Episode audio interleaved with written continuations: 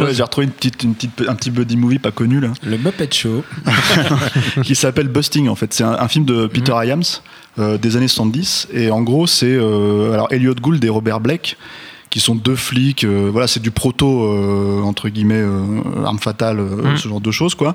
Mais assez euh, assez bien foutu, assez rythmé. Ça a pas coûté 90 millions, ça c'est sûr. c'est vraiment euh, à l'ancienne, hein, années 70, donc assez macho, assez euh, comment dire, euh, assez vénère, mais c'est euh, pied au plancher. Et, euh, et voilà, c'est un petit buddy movie euh, en français. Je crois que c'était les casseurs de gang, un truc comme ça. tu vois, Ouais. C'est ça. Je regarde sur IMDb, mais je suis pas sûr du titre. Je sais pas si c'est le titre québécois ou quoi. Mais voilà, c'était. Moi, je l'ai, découvert en fait récemment. En fait, j'ai acheté le Blu-ray, euh, le Blu-ray US.